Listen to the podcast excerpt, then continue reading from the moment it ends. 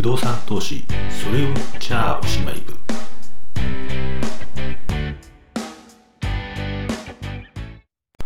はいえーとそれをしです。こんにちは。ということでねなんかね話が変な方向行ってるな。あのねえっと実はね今こう話してる話ってえっと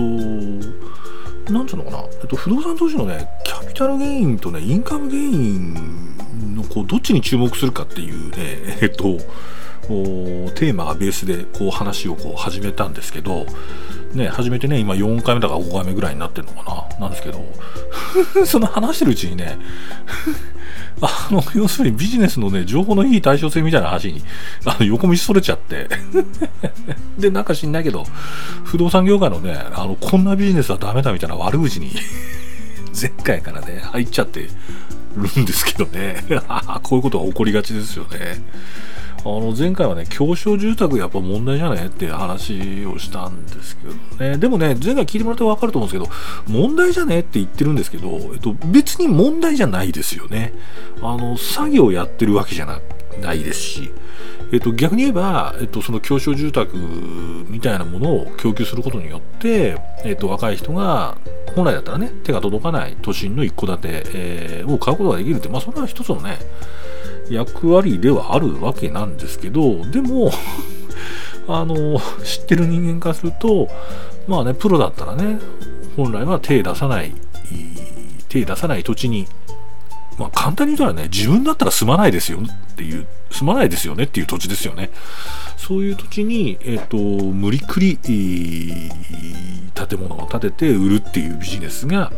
え大流行りで、えもう業界最大手、えね、そういうとこね頑張ったところが業界最大手になってるっていう事実はあるよねって。うん。だからえっと繰り返しますよ。繰り返しますよ。繰り返しますよ。あのそこでね真面目に働いてる人たちもお客さんを騙してるとは思ってないでしょ思ってない。本当？あの、騙してはいないです。騙してはいないし、法律に違反してる。もちろんね、法律で違反してるわけでもない。いいわけなんですけれども、うん、世の中には結構こういうのあると思うんですよね。あの、俺だったらね、俺は、俺だったらね、こんなもん買わねえけど、まあまあ買うやつがいるんだよねっていう、そういうビジネスは、えー、やっぱり横行しがちっていうところですよね。で、もう一個、私がね、前回問題あんじゃねえの？このビジネスと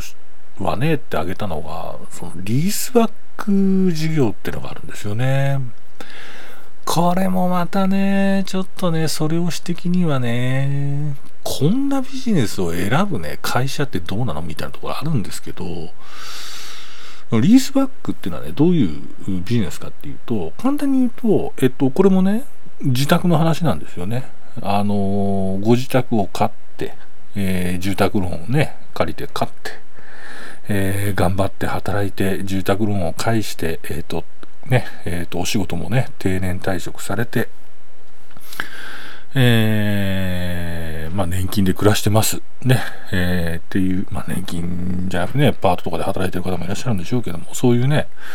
えー、方がいらっしゃると。ご年齢のね、高いところでね。えっ、と、そういう方々に、もうそのね、ローン返し終わったね、えっ、と、家を私どもにね、売却しませんかと。でも普通ね、その売却したらね、それは売ったわけですから。自宅を売ったわけですから、その自宅からね、出てかなきゃいけないんだけれども、いやいやいやいや、私どもはそんなことは申しませんと。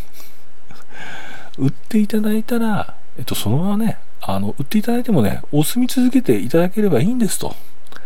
えっと、ただ、ただってわけにはいかないんでね、あの、お家賃をね、いただければ、えー、ずっと、えー、もう愛着のね、えー、湧いた、ね、えー、と手放、ね、自分がね、次の住みかにしようと思っている、その家はね、え、手放さないで、実質手放さないでね、住み続けることができますよというのが、これ、リースバックっていう仕組みなんですよね。売ったけど、まあ、リースすることによって、まあ、実質的な所有権をバックするっていう意味なんですかね、リースバックって。で、これがね、まあまあ、どうなんですかって話ですよね。そんなね、最終的にね、ローン全部返して自分のものにしたものをね、なんで賃貸住宅にするんだっていうね、まずここでね、皆さんおかしいって考えなきゃいけないわけですよね。そんなことにね、乗り込む人はね。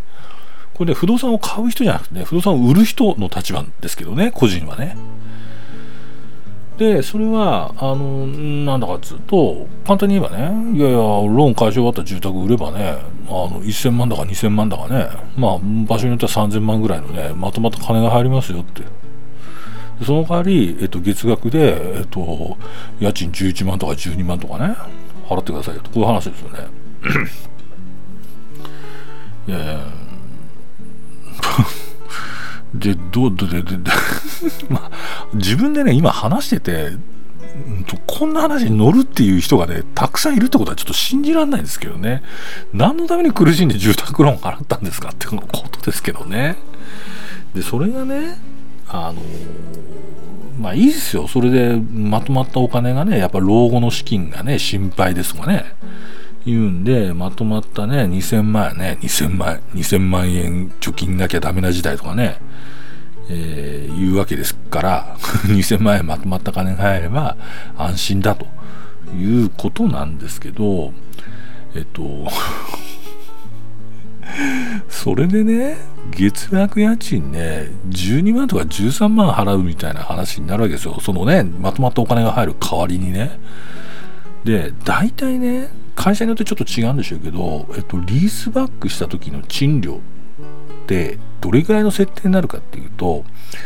えっとね、だいぶね、それでも下が下が下がりましたけどね、えっと、今あれじゃないですかね、4%から7%ぐらいじゃないですかね、大体。えー、だから、まあまあまあ、あ簡単に言うと、まあ仮にじゃあ5%としましょうか。そうすると、えっと、自分が売った不動産の金に対して5%の家賃を年間払わなきゃいけないってこうこういうことなんですよね。えっとね、そんなに老後資金が心配だったら、えっと、まだね、銀行のカードローンとかの方がいいんじゃないかって感じではあるんですけど、で、これね、じゃあその自分も収入がない中で、えっと、自宅の住まいを簡単に言うと債権化するってことですよね。負債化するってことですよね。そんなんで老後の生活設計なんてちゃんとできんのかっていう話なんですよ。うん。で加えてねもう一つ言えばねこれ不動産会社がなんでこんなビジネスやってるかっていうといいですか？ここ重要なポイントなんですけど不動産会社がそうやって個人から自宅を買い上げる理由っていうのはあのね根本的にはその家賃収入を狙ってってことじゃないんですよ。ねえっと、このね、インカムゲインとキャピタルゲインって話をね、したところに、あ、ここに戻ってくるな、戻ってくるな。不動産会社で、まあ、すごく利幅を稼ぐことを目的とする会社っていうのは、えっと、基本的に不動産取引において狙うのはインカムゲインじゃなくてキャピタルゲインなんですよね。えー、前から話しているような安く買って高く売るっていうことなんです。なので、えっと、このリースバックビジネスっていうのも、根本にはこれをやってる会社っていうのは、えっと、不動産を安く買うことが眼目なんですね。目的なんですね。その、さっき言った4%から7%の家賃もらうなんてのは、これは全然ね、彼らにとっては美味しくない話なんです。えだとすると、簡単に言えば、一生かけてね、汗水働いて返した住宅ローンを返し終わった後に自宅を安い値段で叩き売るということが このリースバックっていう仕組みに乗っかるよっていう意味なんですよね。でかつそういう経緯のビジネスなんでそのリースバックで不動産買ったねその不動産を買った不動産会社が一番願うことそれは何かっていうとその不動産を自分に売ってくれて住み続けている人たちが早く死ぬことですよね。ね早く死んで自分たちがその物件を高く売却できるタイミングが早く来ないかなって思ってるっていうのが、えー、このリースバックビジネスの本質なんですよね。これにね、あの、ほいほいね、あの、いろんな宣伝も出てますけどね、乗っかっちゃう人。で、もう一つ言うと、こういう仕組みに乗っかっちゃう人なんで、えー、生活自身がもともとまともじゃない方も結構多くていらっしゃるということもあって家賃が払えなくなってうんぬんというトラブルもたくさん起きてるというような話でございますね。ということで、えーなかなかプロが素人と仕事をするっていうのはこういうことですよという話でございます。次からね、ちょっとまた元に戻してみますかね。